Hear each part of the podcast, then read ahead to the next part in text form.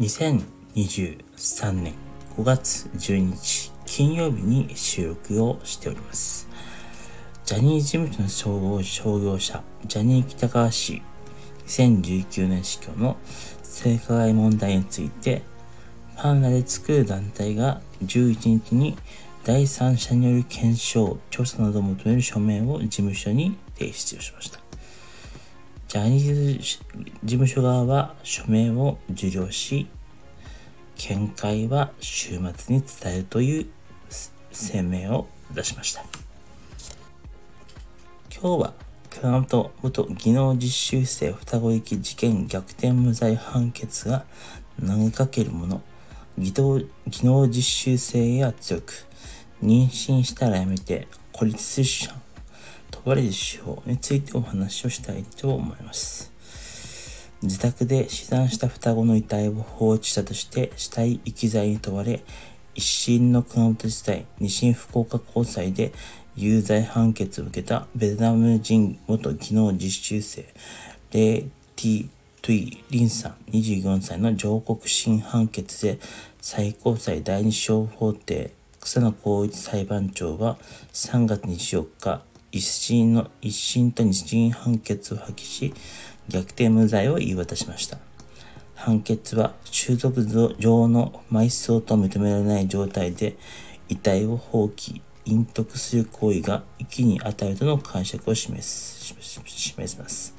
その上で遺体をタオルに包んで段ボール箱に入れ、棚の上に置いた今回の行為を検討し、遺体の発見を困難な状況にしたことは認めた一方で、隠した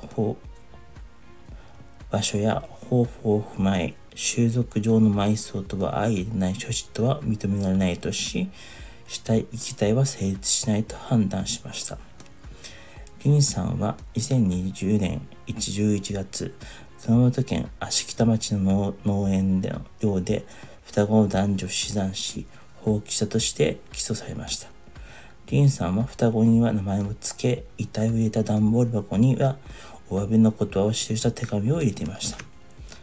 最高裁の判決は遺体を隠す行為だけでなく、それが収束上の埋葬と見られるかどうかを判断すべきとしました。そもそも死体遺棄罪は死者を敬う気持ちや尊厳を守るためにあるとされ、山中や海に遺体を捨てたり、床下に隠したりした場合に適用されるものです。死産した双子への愛や弔いの思いを訴え続けたリンさんは判決後、本当に心から嬉しいと喜びました。また、弁護団や支援者は、技能実習生や弱い立場の女性を孤立に追い込まないようになってほしいとし、この判決の影響が各方面に広がることを期待します。ンさんのもとへは全国から無罪を求める声が相次ぎました。弁護団もそれを後押しします。弁護団は昨年、最高裁に提出する意見をインターネット上で公募しました。国内外の出産出産経験者や宗教家からは、有罪とするのは理不尽だ、などとする127通の書面が相次がれました。仮にリンさんが有罪となっていれば、妊妊婦検診を受けずに病院外で出産すると逮捕されるという誤った認識が広まる恐れもありました。ユニさんは出産後、体調が回復したら、ベトナムでも一本的な弔い方にのっとった埋葬するつもりでした。ただ、死産後に必要な手続きをしてなかったと言います。出産の翌日、技能実習の管理団体に連れて行かれた、れて行かれた病院で、医師に死産を打ち上げました。病院から通報を受けた熊本県警は死体遺棄罪でリンさんを逮捕しました。今回の問題の背景には技能実習制度の問題もありました。技能実習制度は日本で学んだ技術を母国へ持ち帰るという目的で30年前の1993年に始めました。しかし実態は日本の人手不足を補う労働力確保が主な目的となっています。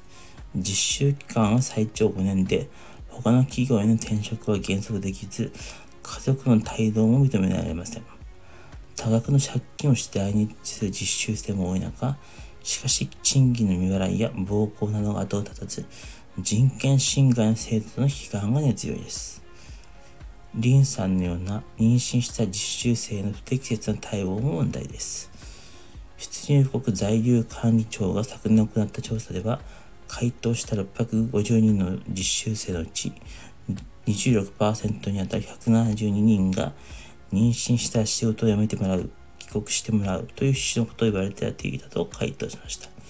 誰に言われたかについては、母国の送り出し、送り出し機関が最多であったものの、日本の受け入れ窓口の管理団体や受け入れ企業もありました。中には妊娠したら仕事辞めるという契約を結んでいるケースもありました。日本人と同様、技能実習生に対しても妊娠出産を理由にした解雇は男女雇用機会均等法により禁じられています。入管庁は悪質な場合は行政処分を検討するといいます。病院以外の場所で不意に流産したことが死体遺棄領域に問われるケースは後を絶ちません。このようなことが生じた場合、女性が行政機関や病院に相談しても、まず警察に連絡が行くのが通例です。また、現場検証や事情聴取で産後で疲労、疲弊する女性らにさらに負担がのしかかるのは間違いありません。孤立出産に追い込まれる女性の多くは、虐待や DV、貧困など問題を抱え抱えています。身元を明かさない内密出産などに取り組む慈恵病院熊本市の蓮田武委員長は東京新聞の取材に対し、病院と行政、警察の対応についてガイドラインを作るべきだと提言します。実際、相談への不安から帰っていき行為を招く事態も起きています。ただ、今回の判決でも何が遺棄に当たるかが明確には示されませんでした。出産をめぐる死体遺棄での逮捕件数や起訴、不起訴の処分などの統計を分析した佐藤凛子弁護士は東京新聞の取材に対し、死体遺棄罪の要件をはじめ、捜査や支援の在り方を広く議論する必要がある